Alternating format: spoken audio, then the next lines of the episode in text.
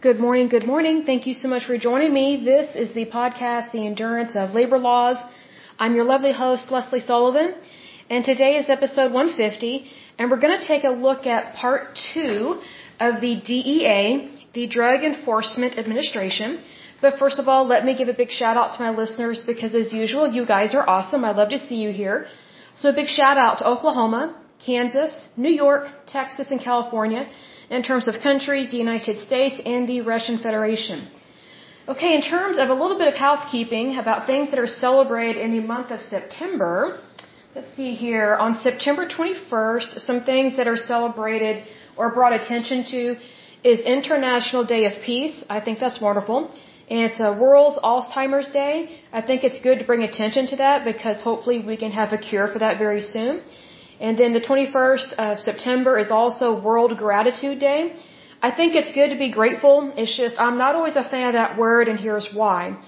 I've noticed that sometimes in societies that when they lack empathy for people, like they may have sympathy, but if you don't have empathy, then you're missing really what it means to be a good person because one thing I've noticed is like whenever I've had a hard situation in my life, I can always tell who really doesn't care because sometimes they'll be like, well, if you were just more grateful, you know, your situation wouldn't seem so bad. And I just am shocked at the attitude that sometimes people give others when they're suffering. So I don't know if that's because of our society not really being focused on being good and true, or if it's just a, a random trend that's taking place because when someone cares, they care. But I always find it interesting whenever someone pulls the whole, uh, the, the whole, um, well, if you're just more grateful, your life would be better. That's not always true, and I think that's a cop out to kind of give people permission to not care about what happens to somebody else. So, needless to say, I'm not friends with people that talk like that because that tells me they only care about themselves. Because whenever someone has said, oh, if you're just more grateful, they totally miss the point of the conversation they did not have empathy, much less sympathy for what was happening to me, and they were not very kind or genuine. And whenever someone is not kind or genuine, you cannot trust them because it's all about them. Like th- those are very selfish people. So I've learned, you know, someone can act like they're there for you when the times are good. You know, kind of like when you're high rolling and things like that. But when things get tough, when they're not there for you, or when they make hateful statements like what I just mentioned, you really realize who who are your friends and who are not your friends and who really cares about you and who doesn't. So it's kind of an eye-opening experience, at least it was for me. But it's one of those things um, when, when people when people pretend to be something else. It's not. I don't think it's your fault when you didn't see it. You know what I mean? Because whenever someone's being deceitful, that's on the person that's being deceitful it's it's not the responsibility of the victim. It's not the it's not the fault of the person uh, who they deceived. So just be aware of that. Um, but anyway, moving on to something more positive. Um, September 22nd was International Day of Radiant Peace. I think that's wonderful. It was also World Rhino Day. I think that's good because unfortunately, um, from what I understand, we've had problems, not necessarily in the United States, of course, but there have been issues with uh, poaching of rhinos and their horns, and I think that's horrible to do that. Poaching is a horrible offense, and it's one of those things that when people are poaching, I don't think they're really taking into stock that they could literally obliterate a species from the face of the earth. So we need to be careful about those things. Uh, the next one is World Carefree Day. I think that's interesting. Then it is World Narcolepsy Day. I'm not really sure if I would want to celebrate that, but I think it's interesting to bring attention to it for sure. Um, then for September 23rd was International Day of Sign Languages. I think that's really awesome. Uh, there is a guy I went to school with back in high school. Either one of his parents or both of his parents were deaf, but he was not. But he learned sign language in order to communicate with them. And so it was really cool. It was like for show and tell or something like that. Um, either I can't remember if it was his mom. Trying to remember which parent it was that came in. It was so long ago. Um, but they spoke sign language in front of us and they taught us different sign languages. So I thought that was really neat to do that. Let's see here. Moving on to the next lovely day because we're a little bit behind and I do apologize for that. But sometimes life gets busy. Let's see, September 24th was Heritage Day for South Africa. I think that's good. I think they should definitely celebrate their heritage just like anybody else. I do want to mention though that South Africa is a very corrupt um, region and um, it's very sad because if I remember correctly, South Africa is where they have they're having a problem with white farmers being murdered by African Americans that are trespassing onto their property and they're wanting to get rid of white people. And it's really been bad and it's been so horrible that the police cannot keep up with the crime in that area. So please be aware that South Africa is not the safest place. In fact, it's quite uh, a violent place to live. Um, I met a guy, I bet it was like five or six years ago. He had a really neat accent. I had never heard it before and I asked him where he was from, and he said that he was from South Africa. And I said, Oh, well, what are you doing in the United States? And he said, Well, I came here so I wouldn't die. I was like, What? And, you know, he's uh, 42 years old. At at that time, he's 42 years old. He's a white guy. And he said, he said that men don't, um, that the men in South Africa typically don't live past 45, regardless of whether they are white or black, because there's so much violence. And so he immigrated to the United States uh, for safety reasons. So just FYI, be aware that South Africa is not um, this happy peppy place that some people try to make it seem like it is. Um, but just be aware of that if you are visiting there. Be sure to check out um, the United States. There's a .gov website. I can't remember if it's Homeland Security or what, but it's a website that lists all the different countries um, on the face of on the face of the earth and it says whether or not um, it's a safe time to visit these different areas, and it lets you know what's going on. So just be aware of that website and also update your passports and get your vaccines and things like that. Because South Africa, I don't know what diseases they have there, but Africa just in general tends to have really bad diseases over there, and they do not have very good health care. Um, that's why Africa is predominantly a third world uh, country or a third world. Um, region or area, I would say. Um, they do not have very good health care, and a lot of their governments are very corrupt. So whatever problems we're having in the United States, it's nothing compared to other areas of the world. You know, the United States, we do have our problems and our issues, but ours are minuscule compared to others. You know, there there is no such thing as perfection on the face of this earth, so to speak, but it's one of those things that we need to count our blessings and it's very important for the United States to still be that light on the hill and to set the example and raise the bar high and not lower the standard just because other people are having a hard time living up to it. It's one of those things that, you know, when you promote democracy, freedom, and capitalism, a lot of that corruption will stop. It doesn't completely eliminate because corruption is, is not necessarily about what government or what policies your government has per se, although some policies are way worse than others. It's really dependent upon the individuals, which is why it's very important who we elect into office and what is their skill set. You know, what is their, what are their morals and values? What do they stand for? What do they tolerate? What do they not tolerate? Things of that nature. So just be aware of that in terms of corruption. And also on September 24th, it was Save the Koala Day, so that's awesome there because we don't want species to become endangered. Um, it was also International Rabbit Day on September 24th. That's cool. I think one of the neatest rabbits um, I have ever come across is the Flemish giant rabbit, and these rabbits are huge. They are so cute, such a wonderful pet. Um, they are called gentle giants. They can get up to about 25 or 30 pounds. They make great pets for children that are learning how to be responsible for an animal because these animals are very docile, they're very calm, and they're huge, and they're just the, the funniest rabbits there are. They're just very sweet, and you can train them to walk on a leash. They are harness trainable, so that's always good. Um, September 25th was World Dream Day. I think that's awesome. Don't ever give up on your dreams. Never, never, never. Your dreams belong to you.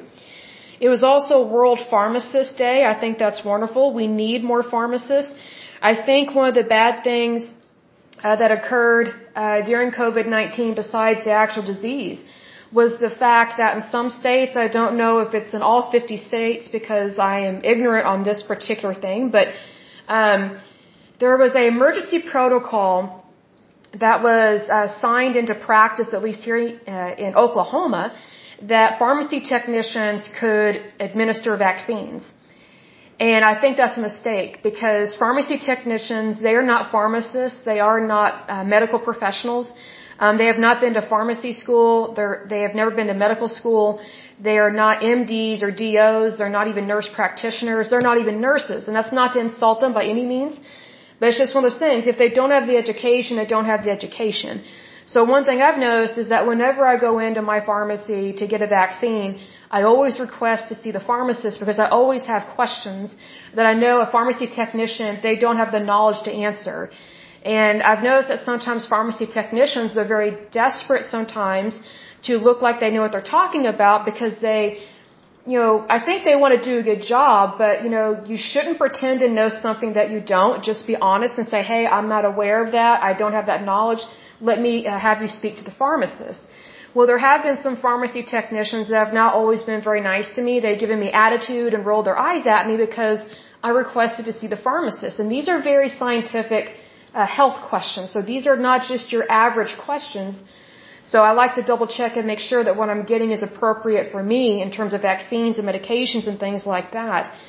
So it's one of those things that you know, you need to be picky about where you get your prescriptions filled and where you get your vaccines because if you're constantly having to deal with people, uh, excuse me, if you're constantly having to deal with people that don't really care to do the right thing and they have an attitude problem, then you need to go elsewhere to conduct your business. And I kind of figured that this was going to happen um, whenever they allowed pharmacy technicians um, to start administering vaccines because they don't understand disease, you know, the way that a pharmacist does. And so, um, I also think it's a mistake for pharmacy technicians to be picking up the phone at pharmacies because a lot of times they're trying to answer questions that only the pharmacist should answer, which I think is an issue. Um, if it's just a simple question, sure, like, hey, can you up- update my address, my phone number, blah, blah, blah. Can you order this? That's, that's cool. But when it comes to medical questions, I think it should definitely come down to the pharmacist. So just be aware of that for sure. Let's see here, moving on. It is, oh, Rosh Hashanah uh, begins, uh, or began on September 25th. That's always beautiful. So there is that.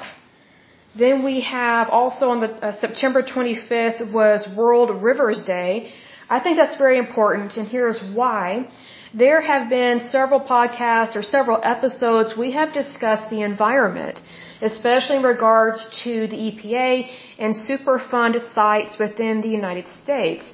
It's one of those things that if you have contaminated water of any kind, that is a health risk not only to uh, the environment, but to people and animals. So we need to make sure that that if water is contaminated, hey, if if it can't be used for cattle and livestock, then it for sure cannot be you know, utilized by people. You know, whether it's to drink it or to wash your dishes or things like that. Because, you know, whenever we talk about the environment, one of the things that the liberal left will do is they'll make it seem like the environment is more important than people when that is not the case. You know, we are the environment because we live in the environment you know, people are at the top of the food uh, at the top of the food chain for a reason. So unfortunately, the, the environmentalists left. They like to make it seem like the environment um, is more important than people, and that is not true. People are actually more important than plants or animals because see, here's the thing: if you take care of people, if you you know make sure that everything is safe for a person, then it will be safe for everything else that is living on the face of this earth. But the moment you devalue human life, that is a big issue. And the liberal left is very much doing that um, with their policies in regards to uh, the EPA, environmentalism. I would say you're trying to get involved in this environmental uh, stuff uh, overseas in regards to, I think it's. Uh, what was it? There's some some event or something or conference that either happened in the UK or in Paris, France, and just like we need to stop aligning ourselves with people that they just want our money. So we need to be careful about those things because you know we're number one for a reason, and it's one of those things that we need to be aware when people are jealous of what we have, and one thing I've noticed is that whenever someone is jealous of me, um, first of all, they don't like me. Number two, they don't care about me. Number three, they don't love me. And number four, they want what I have. And they will do everything they can to make every situation negative and to put me down so that they will try to convince me that I don't deserve what I have. Well, that is exactly what is happening in regards to the liberal left aligning themselves with other countries, especially within the European Union, that are very much extreme environmentalism, which makes no sense because these are countries that are socialist. Um, a lot of these countries that are socialist, they don't really care about the environment. They just come up with all these stupid policies so that they can legally raise taxes and raise them so high that people want to leave their country. So just be aware of that because it's not always a pleasant thing. So moving on, catching up to September 26th, um, it is International Day for the Total Elimination of Nuclear Weapons. I'm not really sure if that's ever going to happen, um, especially with Russia and Iran and also North Korea. And I also think it would be a mistake for us to disarm ourselves because then we are sitting ducks for anybody and everybody. So I think that's I think that's wishful thinking because other people have weapons and have weaponized. Um, you know, the, unfortunately, the United States, we are the policemen of the world. And so when you are the policeman of the world, you can't just throw your guns on the table in a saloon and expect all the bad people to do the same thing. Like that, that's just not how justice and laws work. That, that's not how societies work. That's not how your, your enemies work. So, like you have to be aware of these things. Um, it's kind of like how I think it's in Chicago where they have some of the strictest gun laws, but yet they have the highest crime rate and they have the most gang violence. Well, you know, they have restricted so many people from getting legal weapons that it's the criminals and the thugs that have weapons. They are illegal, but you're, you're basically allowing the enemy to arm themselves, but you're not allowing the citizens to arm themselves to protect themselves and or their family and their property. That's when that becomes an issue whenever you're trying to disarm somebody. And also, um, just FYI, the Nazis disarmed people before they arrested them and put them in concentration camps. So just because someone uh, claims to want peace, um, that doesn't mean that they really want peace. They could very well want to destroy you, which is what Nazi Germany did, and that's one way they took over a lot of people and they murdered a lot of people. They slaughtered them, millions. So we need to be very careful about that day, or sorry, about that way of thinking. Um, the next thing that is celebrated on September 26th is International Daughters Day. I find that kind of odd and creepy because um, the United States is one of the few countries that very much fights for human rights, and you know, I, I wish we did a better job of calling out other countries on their human rights violations, um, especially within India and China. Uh, well, Korea as well, North Korea as well. Um, but there are, oh, in Africa. Africa has a lot of uh, human rights violations against uh, women. Um, I'm not going to go into the into the grotesqueness of what's hap- of what happens to women and children and little girls um, because it gives me the creeps. But it's one of those things that it's kind of to me it's kind of hypocritical to have an International Daughters Day when there are many countries that they they murder little girls, especially in the womb. Um, China and India are very much um, at the top of the list for doing that.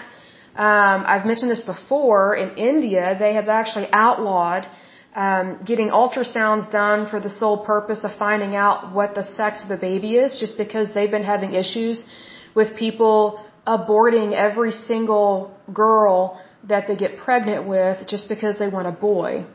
So um, that's that's murder. So they actually had to outlaw some things in India, but who knows how much that was being enforced, but it was such a concern and it was happening at such a high rate that it got the attention of their lawmakers. So, I mean, it's one of those things that if it's going on that heavily or at that high of a rate, then you know it's actually way worse than what is actually being reported. And so just be aware of that. Um, September 26th is also World Contraception Day. I'm kind of iffy about that because so many people um, view they view abortion as a way of birth control, and abor- abortion, excuse me, is not birth control; it's murder. Um, whenever you're ending someone else's life like that, that is um, that that's an execution basically. And the liberal left, um, they want to have it where you can abort a baby even almost at nine months. Well, that's that's very cruel. That is sick. Um, you know, it's interesting to me. I don't understand why the feminists don't speak out against um, the killing of children because, you know, women we we very much stand up for children and, and you know we guard and protect them.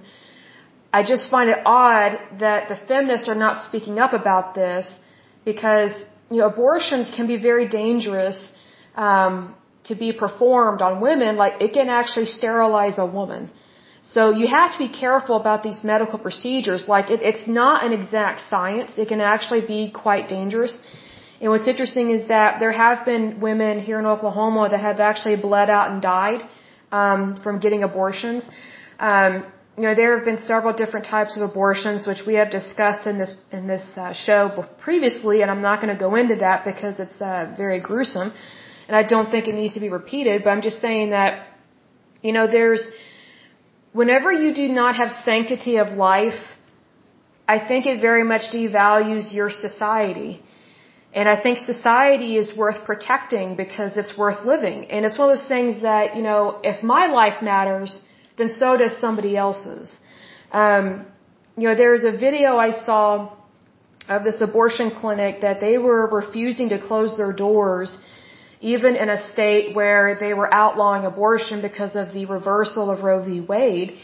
And um, these, I guess they're nurse practitioners. There was one that was a, a GP, but I don't think they were an OBGYN, which I'm thinking, okay, if someone's going to perform an abortion, it needs to be an OBGYN. It needs to be a, a medical doctor, like someone that's been in medical school, is up to date on the techniques, and also um, that is a specialist within the OBGYN field, not just random knowledge, you know what I mean? It needs to be very specialized, so I think you're putting the mother's life at risk. Um, but they interviewed this one woman that was there. She was probably in her early to mid 20s. I think she already had a couple kids. She's not married. And um, she was dating this guy. He told her that he had had a vasectomy, which you can't believe guys on that when you're dating them. Um, he was just using her for sex, and she gets pregnant, and um, she finds out, I guess, that he's cheating on her, and so she wanted to go ahead and, and abort the baby. And my thinking was, okay, you know, what did the child do to deserve that?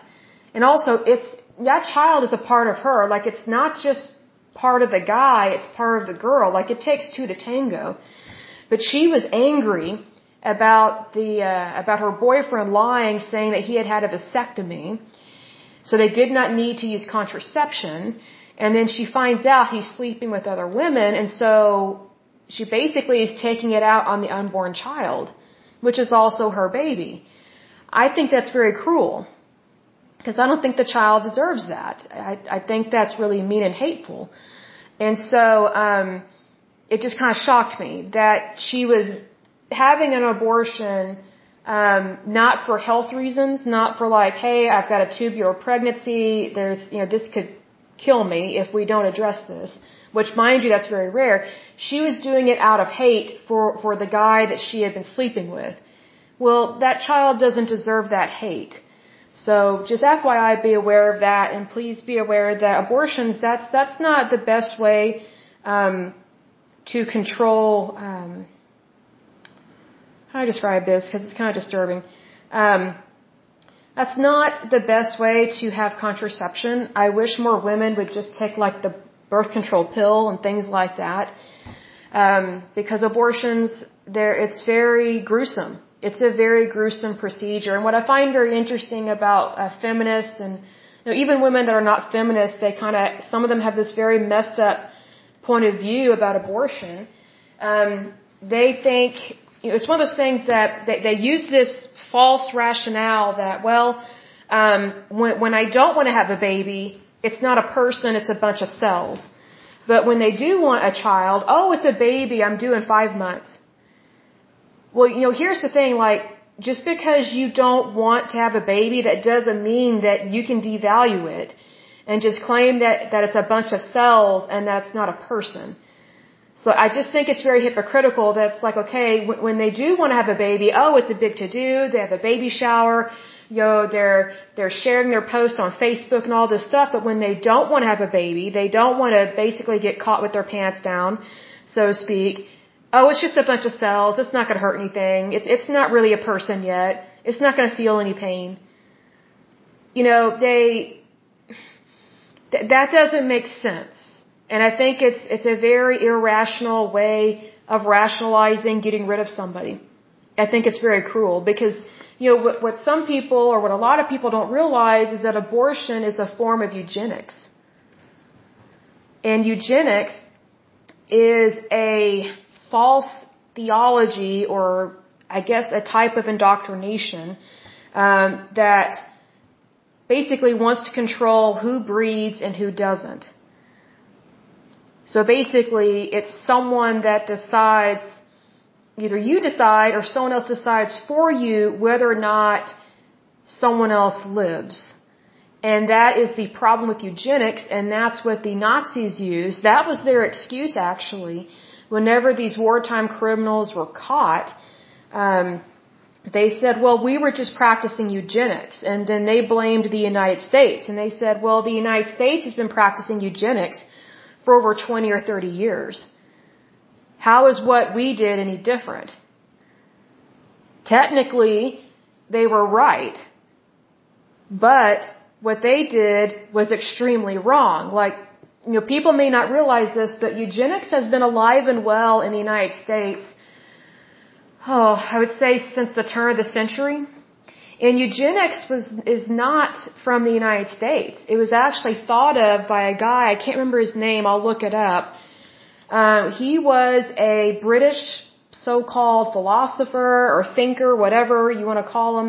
Um, he believed in, I guess you could say, a type of evolution, and he um, he didn't really view people as people. He tried to compare them to animals, so he very much dehumanized people, and he very much had this very hateful mindset.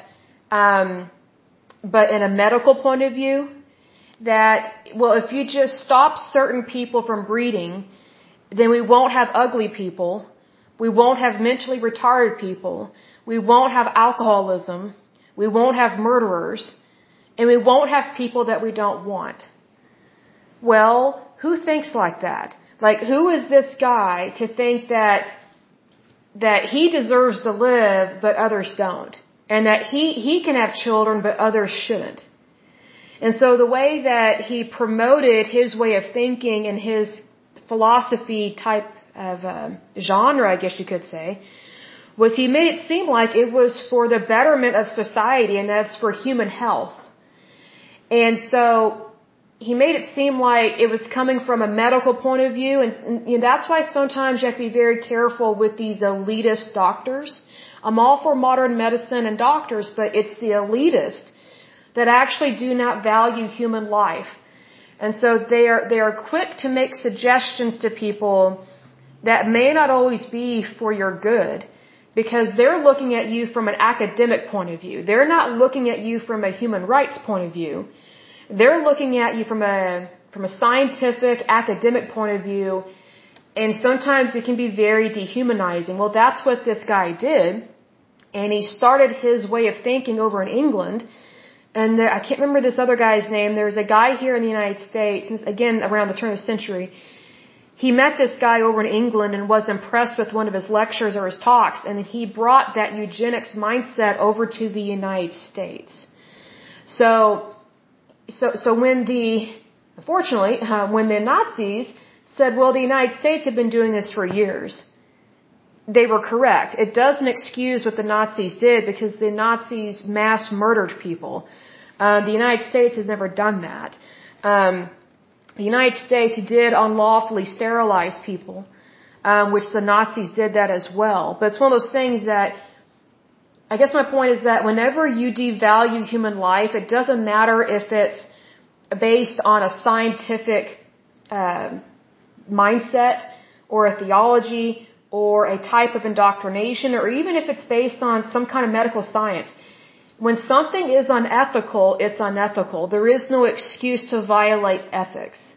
Which is why it's very important that when doctors take the Hippocratic Oath that they actually mean it and not try and change the words just to fit whatever they think they should be allowed to do. So that's one of the problems with abortionists is that in order to take the Hippocratic Oath, um, they've been having to change the wording so that way they can actually abort children and even kill them up at nine months, which is very grotesque. So it's one of those things that that is eugenics. And just because someone has gone to medical school and they are a doctor and have a license, that doesn't mean you can trust them.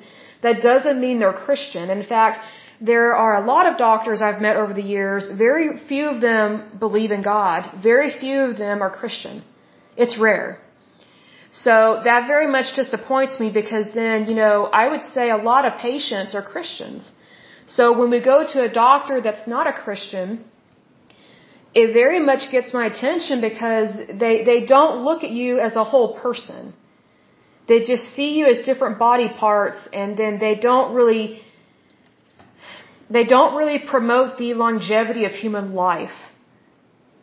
If that makes sense. I know that sounds kind of harsh and blunt, but that's been my experience with some of these doctors. So please be aware that you don't have to see unethical doctors. You know, for sure, me personally, I prayed about because there were some really bad doctors that I saw and I just said, Lord, I, I can't go see those people again. It was, it was too creepy. Help me find better healthcare professionals that are not elitist because it was becoming a problem here, uh, even in here in Oklahoma.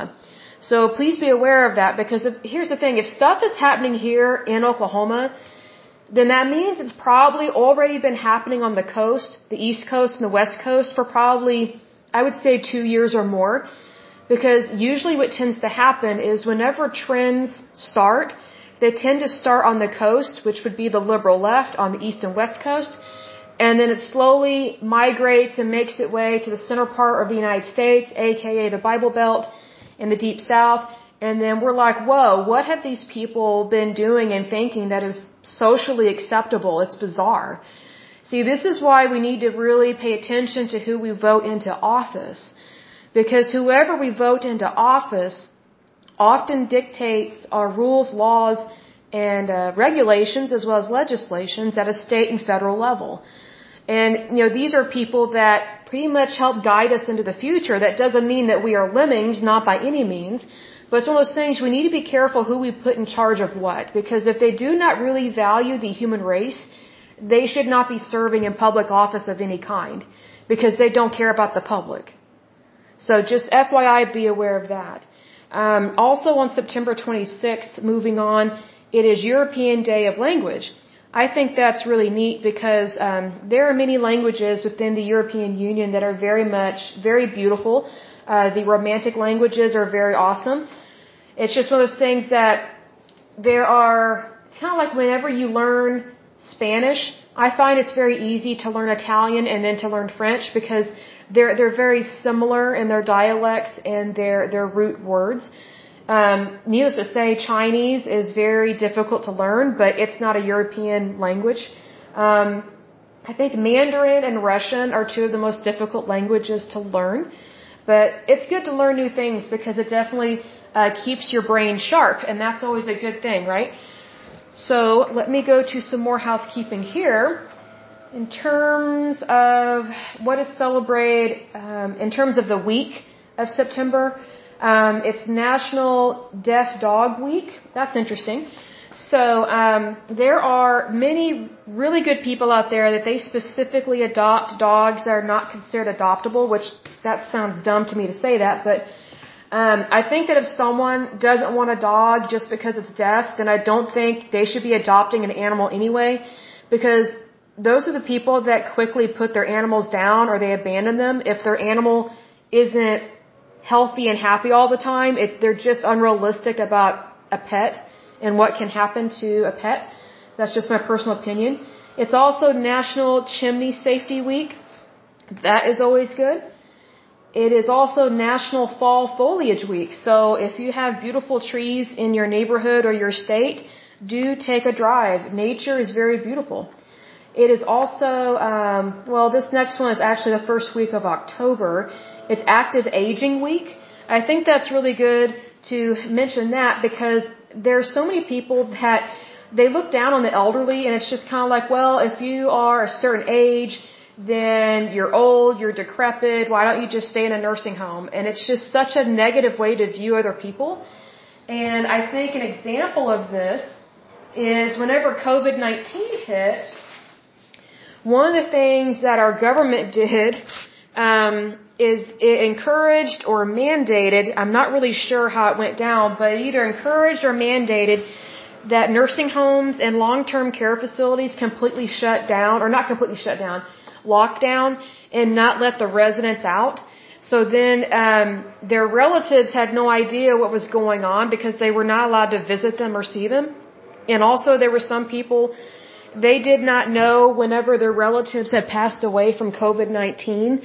Um, and some of these facilities were not making their relatives aware of the health concerns that were going on. And some of these relatives, um, they didn't even know that their relative had died in one of these long-term care facilities or nursing homes.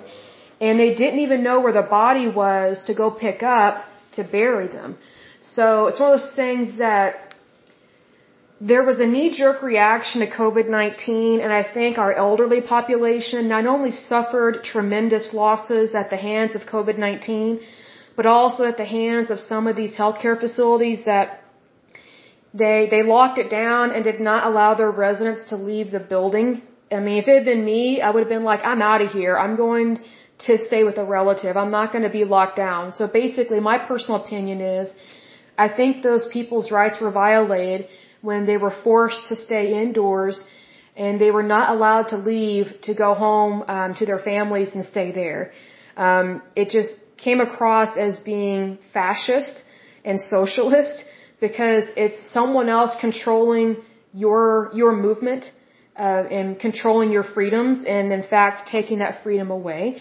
So I think that is a definite concern and I think we saw how sometimes our government misbehaves. So needless to say, it kind of shocked me. But let's go ahead and dive into the DEA. We're going to talk a little bit about the aviation division and the special response teams. Very interesting information here. So it says the DEA Aviation Division or Office of Aviation Operations, formerly the Aviation Section, is an airborne division based in Fort Worth Alliance Airport, Texas. Um, their current fleet consists of 106 aircraft and 124 DEA pilots. I think that's kind of a high amount of aircraft to have, my personal opinion, because, you know, the more aircrafts you have, the more expensive it is to maintain those.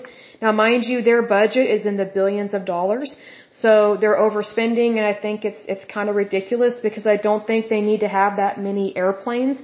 That's just my personal opinion. Um, it says here the DEA shares a communication system with the Department of Defense for communication with state and regional enforcement, independent of the Department of Justice and police information systems, and is coordinated by an information command center called the El Paso Intelligence Center near El Paso, Texas. Was not aware of that, but if it helps them do their job, then I guess that's a good thing with that. Next, we're going to talk a little bit about these special response teams. So the rapid response teams, also known as RRT, previously known as Foreign Deployed Advisory and Support Teams, were decommissioned by DEA uh, Acting Administrator Chuck uh, Rosenberg in March uh, 2017. A need for domestic high-risk service teams led to the hybrid creation of specialized tactical units residing within various geographical regions throughout the United States. So they're basically trying to recategorize these jobs and they're probably trying to make things easier for them so that way they can do their job and do it well and to make it more specialized would be my guess and I think that's a good thing to do. It says DEA officially created and standardized its Special Response Team program in 2016. The SRT was designed as a stopgap between tactical operations conducted by field agents and those necessitating specialized tactics as a result of elevated risk. SRT operations are highly trained in various weapon systems and entry tactics and maneuvers. Because of the uh, nature of the DEA mission, SRT training protocols and activation requirements are highly sensitive and not available to the public. I can see why. Some of the SRT missions consist of high risk arrests, vehicle assaults, air assault, infiltration, specialized surveillance, custody of high profile individuals, uh, dignitary and witness protection, tactical surveillance and interdiction, advanced breaching, tactical training to other police units, and urban and rural fugitive searches. I think that's really good, especially on fugitive searches. Um, because I know it's one of those things that we need to be careful about who we are allowing into the United States, especially with our southern border, because at, this point in time, we do have a problem with people trespassing into the United States illegally, and some of these people are not good people. We do have issues with illegal and illicit drugs being brought into the United States, being bought and sold, so we do need to be aware of those things as well. I'm not saying freak out because it never pays to freak out, but just be aware and handle uh, handle it appropriately is what I'm trying to say. Um, it says here covertly located throughout the nation. DEA SRT teams are available to respond to practically any geographical area with little to no preparation or notification. So that tells me they are highly trained and they're really good at what they do. The SR, SRT team has been involved in several high profile operations in recent years. However, DEA involvement is often not publicized due to operational and intelligence considerations. I completely understand they need privacy. Uh, considered one of the most covert outfits in federal law enforcement, very little is known about SRT capabilities and its operator selection process. I understand why. In the past, uh, DEA had other tactical teams like the high risk entry apprehension teams in some field uh, divisions and operation snowcap teams. The teams administered by the mobile enforcement section, the mobile enforcement teams, and regional enforcement teams were mobile investigative units intended to deploy resources to state and local agencies or DEA field divisions in need of assistance with a particular investigation or trafficking group. Uh, these programs ended in the early 2000s. In terms of special operations divisions, moving on here, it says the DEA Special Operations Division, also known as SOD, is a division within the DEA which forwards information from wiretaps, intercepts, and databases from various sources to federal agents and local law enforcement officials the SOD came under scrutiny following the 2013 mass surveillance disclosures. Here's the thing. There are some things that they have to investigate, but they need to do it legally. Um, whenever they are doing mass surveillance, the biggest issue I have is sometimes they are targeting just regular everyday Americans and we're just living our lives. So they're not going after the people that are actually committing crimes or people that are actually suspicious. So also, there was an issue with how they are storing data and how they are acquiring data. So it's one of those things that I, I kind of find it hypocritical with some of these agencies because it's like whenever a company in the private sector has a data breach, oh, it's bad, um, it's, it's in the news, all this stuff. But whenever a federal or state agency uh, goes after people's information unlawfully, it's not considered a data breach which it is a data breach. It's not only that, but it's also an overreach of their legislative, uh, I guess, power or their role or protocol, I guess I would say. So it's one of those things that we have to be careful what agencies we give power to and exactly what are those powers. It kind of reminds me of when President Obama was president and um, he had all these different czars that we had no idea. We didn't really know who they were, what they did, but they were overpaid people. And there was just kind of this veil of secrecy. And then the more we found out about these czars, which mind you, some of those roles unfortunately were created under President Bush uh, post 9/11, which again was a knee-jerk reaction. because uh, it's one of those things that we shouldn't have czars. We're, we're, we're not Russia, and even Russia doesn't have czars anymore. So I think it's one of those things that, you know, we have to be careful about what new roles are we creating and what is the purpose of those roles, and make sure that it is within the realms of democracy and doing things for the right reasons. Which I don't think President Obama was doing those things for the right reason. I think it was it was very concerning for sure. Um, but we will we'll, we'll talk about one more section here and then close out for this uh, episode. We're going to close out with domestic cannabis eradication and suppression program. And this is a little bit outdated because uh, medical marijuana has been made legal in quite a few states within the United States, at least at a at a state level, but not necessarily at a federal level, which I think is a big issue because it's one of those things that you know, the, these these people that have these uh, marijuana facilities or these businesses, what they're doing is legal at a state level, but because it's not legal at a federal level, they've been having a hard time finding a bank to house their money and to be able to conduct business transactions. So it has created a, a lot of problems in terms of FDIC and the banking industry and things like that because these people, they do own a business and they have every right to have a bank account at a bank because they need to have access to their money and also they need to be able to pay their taxes, whether state, federal, or compliance or licensing and things like that. But it's one of those things that sometimes the federal government is a little behind the times, which I think this will prove that point. Um, but says the domestic cannabis eradication suppression program began funding eradication programs in Hawaii and California in 1979. Good luck with that. Uh, the program rapidly expanded to include programs in 25 states in 1982. Again, this is ramping up to the war on drugs, which I completely disagree with. It says by 1985, all 50 states were participating in this program. In 2015, the program was responsible for the, for the eradication of a little over 3.9 million cultivated outdoor cannabis plants and a little over 325,000 indoor plants for a total of, let's see, 4,257,220 uh, marijuana plants. In addition, um, this program accounted for 6,278 arrests, which I do not agree with, and a seizure in excess of $29.7 million of cultivator assets. You know, one thing that our federal government loves to do is it loves to confiscate other people's money. And it just makes me wonder, what do they do with these monies? Well, sometimes, unfortunately, what they do is they buy stuff with it. We've had problems with that here in the state of Oklahoma in regards to the sheriff's department. Not all of them are bad, but when they're bad, they're pretty bad. Unfortunately, we have some sheriff's departments here in Oklahoma that, you know, let's say you're driving down the highway and you happen to have a lot of money on you and it's for legitimate reasons. Let's say you're going to uh, go buy a Sea-Doo or a boat or something and you're paying with cash.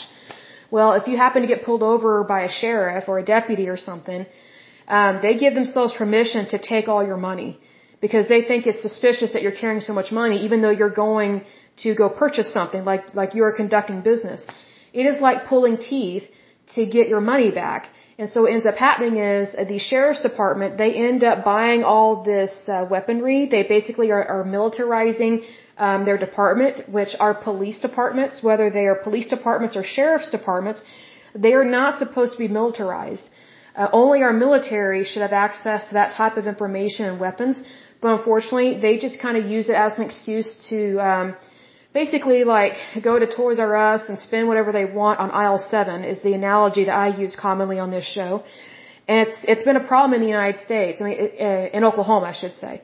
And so, you know, that's one of those examples of corruption that needs to stop. And we've had some issues with that here in Oklahoma. So you just have to be careful about things like that. So if you are going to be conducting business and you're dealing with thousands of dollars, you need to do a cashier's check and go ahead and have the bank fill it out, um, who it's going to be paid to, and just have all the legal documents on you that, that you have, have them on you at the time whenever you, you get pulled over, even if it's for a simple traffic violation.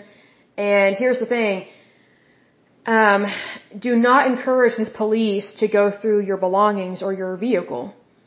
you know, they need to have a, a, a warrant. That they, they need to have some kind of legal precedence in order to go through anything that is your private property. Another issue that has been going on is they have been confiscating people's cars as well, impounding them. So it's been one of those things that sometimes it's very difficult to get your car out of the clink. But yet they, they want people's property. So that's why I get concerned whenever you have a government agency that seizes $29.7 million of someone else's assets. So it's like, well, what is the government doing with that money? Because it doesn't belong to the government. It belongs to the people who it belongs to. So that's one of those things that socialists and fascists and communists, I would say all three of them, they love to seize other people's assets, whether it's their monies, their properties, you know, whatever the case may be. That is a very serious sign of dysfunction within your country whenever you have agencies that are confiscating funds like this because it doesn't belong to the government. The only thing that belongs to the government is tax dollars in terms of uh, financial assets and things of that nature. Which also another thing, considering that not all states are, how, how do I describe this? Um, considering that the federal government does not want to legalize uh, medical marijuana, it makes it very difficult for people to pay their federal taxes legally because they're they're they're trying to pay their taxes on something that is legal at a state level, but it's not legal at a federal level. That creates a big issue. So then it, it's kind of like the war on drugs continues, and it's like, what year are we in? Like we need to grow up here, you know, and be adults about this. Um, but it goes on to say in 2014, the DEA spent $73,000 to eradicate marijuana plants in Utah. I think that's a waste of time. Though they did not find a single marijuana plant, I'm not surprised. Federal documents obtained by journalist Drew Atkins detail the DEA's continuing efforts to spend upwards of $14 million per year to completely eradicate marijuana within the United States despite the government fu uh, funding allocation reports showing that the marijuana eradication program often leads to the discovery of no marijuana plants. This prompted 12 members of Congress to push for the elimination of the program and use the money instead to fund domestic violence prevention and deficit reduction programs. I actually agree with Congress on this because I think it's ridiculous to waste money like this and to go after a stupid plant. I think we have way more important things uh, to deal with than things of that nature. Um, but needless to say, sometimes um, sometimes our, our government is not the wisest. They're not always the brightest.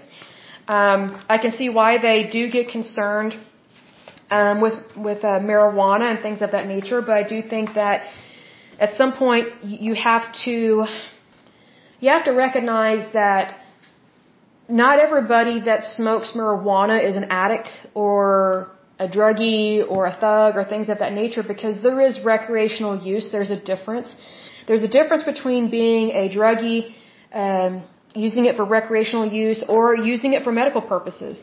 Um, I saw an article online several years ago and a YouTube video as well about a girl that, let's see, she has, I guess, either epilepsy or some type of seizures that um, how to describe this? She the medicines that she was prescribed were no longer working to control the seizures or the or the epilepsy, whatever the case may be, and um, these seizures and whatnot were so violent they were starting to damage her brain, and so her parents looked into it and they realized that um, they could try and use medical marijuana to help with this, and so that's what they did they they went ahead and uh, tried to get medical marijuana for their daughter, and this was several years ago when medical marijuana was not really um, being considered an acceptable form of medicine to treat hardly anything,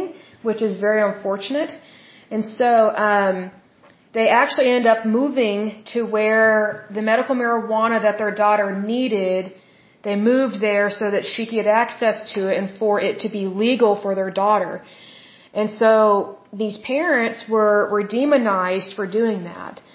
And I just think it's really sad that whenever a child needs, needs medical treatment And because there's such a stigma attached with, with, with the marijuana plant, that our government is willing to let a child suffer, you know, just for the sake of war on drugs and just having a very false impression of things that take place, I think it's really weird because it doesn't make sense to me.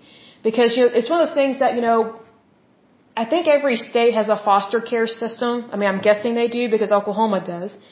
But it's one of those things that sometimes it's almost like the foster care system they, they try and promote that they care about children, but sometimes they don't always care it's like it's like they're not always really trying to look out for the kids. They just want the taxpayers money and they don't want to relinquish control.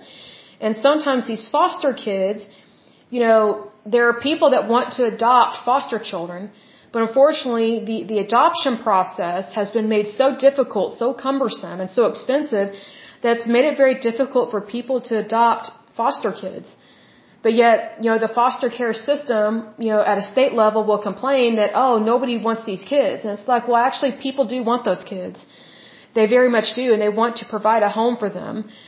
And it's one of those things that sometimes state and federal agencies get in the way of proper medical care, even for children, because they're so hung up on bureaucracy and rules, laws, and just you know, keeping the status quo and trying to control other people's lives, that they will actually value the law or, or the, the agency rules more than a person's life. And that's where it becomes an issue because, you know, the whole purpose of having rules, laws, and regulations is to protect and preserve human life.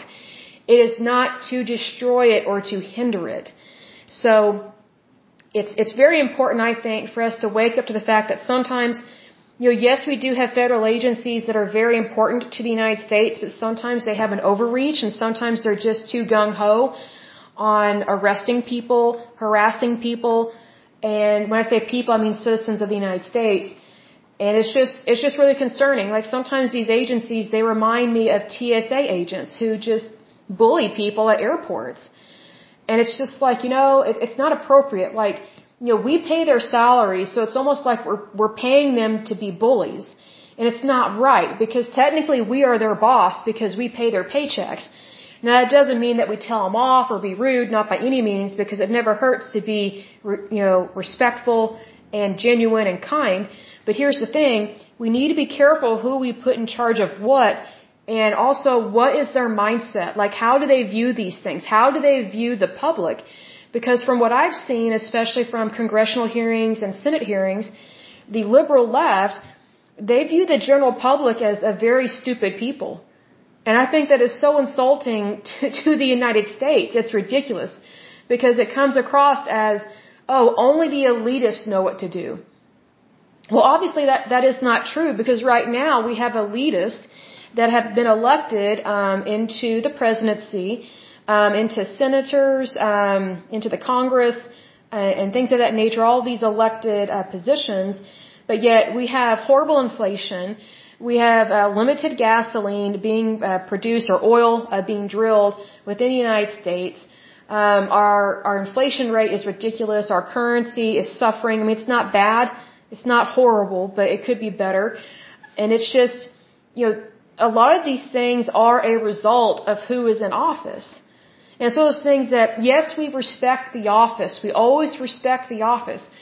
What I'm talking about is you need to be careful who you elect into that office so that way it does not affect the, the currency and the future of your country.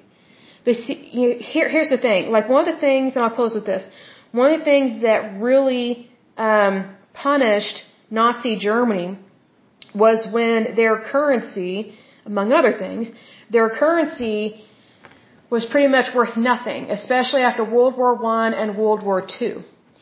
And so their their currency it was virtually worth nothing that they were actually using the their their paper money as a way to keep their houses warm like they were throwing their money into their furnaces to cook food and to and to provide heat in their homes See, here's the thing. We, we don't want to get to that point. That's why it's very important to elect people that understand democracy, freedom, liberty, fair trade, um, capitalism, and having a normal market, which means you have competition. If you don't have competition, then that's where you have inflation. One of the ways that we have inflation in the United States right now is our gas prices and our health care. Whenever you have the government trying to be in charge of your fuel, well, basically anything, but especially your fuel and your health care, there is going to be inflation. Perfect examples of this are the Soviet Union, the United Kingdom, I would say Scotland, Ireland, Italy, Spain, Portugal, France, Greece. Oh, they're, they're horribly bankrupt. Uh, Greece has been horribly run for years. Um, it's just, they have a very bizarre mindset, very extreme, uh, laid back European mindset. It's like, um, they work, a lot of them work part-time hours, but they expect to get paid full-time pay. Which, that's greed. That's stealing from your employer. So, but yet they don't call it that, but that's basically what it is. Um, so it's one of those things that it matters who you have in these elected positions, whether it's the, the presidency, your senators, your congressmen, House of Representatives, you know, things of that nature, and things at a federal and state level, as well as your, I was going to say general counsel, but that's not the right word, your city council, things of that nature. Um, you need to be very much aware of that. And you know, what's interesting is that I grew up in a small town. It was small when I was younger, but um, our city council, we don't get to vote for them. They they elect each other. So it's one of those things that it's very um, it's very corrupt in that. And what I mean by by they vote for each other is that in terms of becoming mayor, I need to reword that because I don't want to speak out of turn. Um, we can vote for who represents our area, our street, our region, or whatever within your town or whatever. But in terms of mayor, we never get to vote, or excuse me, I don't live there anymore, but we never got to vote for who the mayor would be. The the city uh, the city uh, council members would just kind of rotate who they vote for. They would just elect each other. So it was almost run like a frat house where it's kind of like you scratch my back, I'll scratch yours. And so whenever you have a city council that operates like that, it's very difficult to get good things done and it's very hard to address corruption and to stop corruption because yes, we the people, you know, we get to vote for our our our um, our council member, but if we don't get to elect our mayor, I find that kind of odd. And, you know, being that, I word it this way, sometimes small towns have small minds.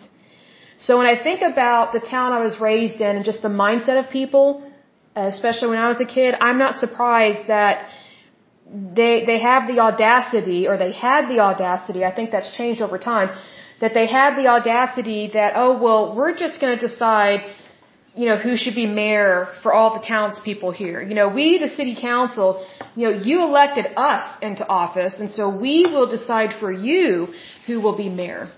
You know what that's like? That's like you electing, you know, you, you vote for a senator, and instead of the American people voting for a president, only the senators get to decide who becomes president of the United States. That's what that is like. That is limiting liberty and freedom. Thank goodness we don't have that, right? But that is what has been happening for years on some of these city councils within these, excuse me, smaller towns have the hiccups. Excuse me. And it's very important that those things not happen anymore. But here's the thing. If people are not aware of voting laws, if they're not registered to vote, and again, I don't care how you register to vote. I just hope and pray that you, you vote for someone that, that you know what they stand for and that you believe in that candidate and it's not based on a, um, a bizarre political agenda and that it's actually for the health and safety of the United States and it's actually for our democracy and our freedom. So please be aware of that. Because see, here's the thing, if you don't get out and vote, basically you're just handing the future of your country into the hands of elitists and people that don't really care about you, much less love you. So please be aware of that. But, you know, people need to be aware of their voting rights. They need to be registered to vote. If you are a citizen of the United States, let me make that very clear, because if you're not a citizen, nothing against you, but if you're not a citizen, you can't vote. And, you know, that's nothing new. I mean, just take any other country on the face of this earth, you know, just, you know, don't get huffy and puffy. It's just, it's the law, you know. So, please be aware of the voting laws, the voting rules. Please have an ID because you should have an ID in order to vote. And you need to be aware of who is running for what. So it's not just for the President of the United States. Um, also, within your state, um, sometimes you get to elect different judges. Um, you elect, um, let's see, senators, representatives, um, let's see, congressmen, congresswomen. Um, are some places that um, you, you elect judges, attorneys. What's the other thing? Uh, oh, your superintendent. Um, you know, there's all these different offices. So, you know, please be aware of those things because even if it's just at a local level, your vote matters. Because typically what happens at a local level, if it goes unchecked, it proceeds to advance to a state level. If it goes unchecked at that point, then it goes to a federal level. And that's how some of these bizarre agendas just get a stranglehold on the United States and it just ruins a lot of things. I think that's how uh, critical race theory really got going, so to speak. I think that's how it became kind of mainstream, even though parents are still very irritated about it, and I don't blame them. But it's one of those things. If if people are not paying attention, and I don't mean this disrespectfully, I'm just saying that if people are not paying attention to something locally, how are they going to know what's happening at a national level? At a state level, at an international level. You know, it's very important because, you know, the United States, we are on multiple stages, so to speak. We have a national stage within our country, but then we are on a international stage. And that is a great responsibility for us as a nation because we are a world superpower. So when you are a world superpower, you know, you have to be mindful of all these different avenues of transitions and power struggles and things of that nature and be aware of these different policies, especially ones that happen within your own country, your own state, your own city, your own town. Because, you know, what people may not realize is that a lot of these corrupt countries, they look to the United States for the example and for the solution to their problem. It's not always about money, but sometimes it is. But it's one of those things that if we don't really understand our democracy and if we don't believe in our Constitution of the United States, how can we be an example to the entire world of what is appropriate and what is not appropriate? You know what I mean? Like that's why we always need to set the standard high, not lower it just because some people don't want to have a better standard in their life. Always have a high standard. Raise the bar. Raise the bar. Because that, that is what eliminates the majority of corruption, the majority of problems, the majority of issues. Because if you continue to just, I word it this way. If you settle for less than God's best, you are always going to have issues. Always. You're always going to be extremely frustrated. You're probably not really going to know what's going on. And it's going to feel like it's hopeless. Why? Because you have settled for something that God doesn't want you to have. God doesn't want us to be miserable. He doesn't want us to be poor. He doesn't want us to be sickly. He doesn't want our country to be socialist, fascist, or communist. Because, because all three of those types of government go against God's law, and we are one nation under God. We are not one nation under Stalin. We are not one nation under Lenin. We, we are not one nation under Marxism. You know what I mean? Like, we are one nation under God. See, that's very important that we be reminded of that because if you make government your God, you've basically just sold out your freedom for the rest of your life and possibly for future generations. Because whatever freedoms you give up and whatever freedoms you sacrifice, for someone that, that doesn't love you or respect you, um, it can take hundreds of years to undo the damage of not caring about your future or the future of your children or your future generations. That's why this stuff is important and that's why we go over these different agencies, whether they are state or federal. Right now we're going over different federal agencies because these are very important. Um, state agencies, they're just as important, but state agencies tend to affect us more at a st- uh, state and local level. Federal agencies, these affect everybody equally. Whereas state agencies, like for example, you know, I live in Oklahoma, so whatever a state agency in Texas does, 99.9% of the time, it's not going to affect me here in Oklahoma. It, it just isn't. But federal agencies, this affects our entire country. It affects all of our states and our territories and things of that nature. So that's why these things are so important. And that's another reason why we take a look at the different labor unions within the United States because sometimes the federal government um, plays favorites with labor unions, and that's not appropriate because the federal government belongs to the people. Which that means it belongs to everybody that is a citizen within, within the United States of America. So there is no rhyme or reason to favoritism because, you know, the United States was founded to be the opposite of favoritism because I think people forget that our founding fathers, you know, they, they came over here to America, which we were not America at that time. We were originally the 13 colonies and we were under the rule of Great Britain. And they were sick and tired of favoritism. They were having to deal with the rules and regulations of the gentry. They were having to deal um, with the monarchy, they're having to deal with bureaucracies at a much more in, intense level, I would say. And, you know, that's why if you read, you know, the Constitution of the United States and you read some of the writings of some of our founding fathers, there's a reason why they say that men are created equal. But under pretty much any other form of government, men are not equal. So if you're not equal, you have a lot of dysfunction within your within your society and it typically stems from your laws that are being implemented by the people that are in charge and have most if not all the power the great thing or one of the great things about the United States and there are many things that are great about the United States but one of the great things about the United States is that just because we elect people into office that doesn't mean they have all the power. The power is still with the people. We just elect people to represent us, which is you and me, the citizens of the United States. So that's one reason why you need to not elect elitists into leadership roles because they will never view you as an equal. They will never treat you with dignity and respect. They will probably lie to your face and make it seem like they care about you and certain you know, hashtag movements and certain things on their agenda, but when it comes down to it, elitists only care about themselves.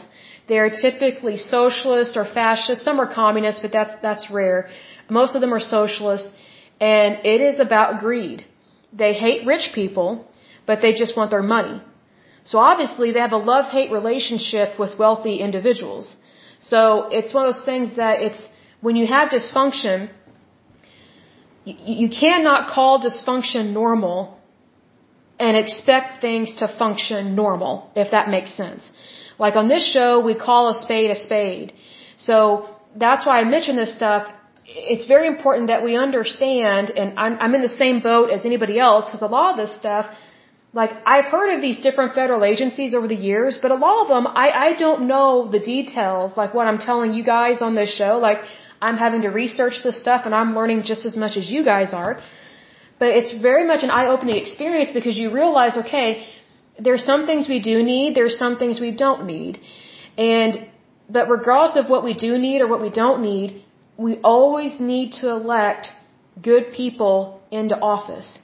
Because if you do not elect good people into office, there is a tremendous risk for having tyranny taking place within the different offices of the United States. And I'm not just talking about the presidency.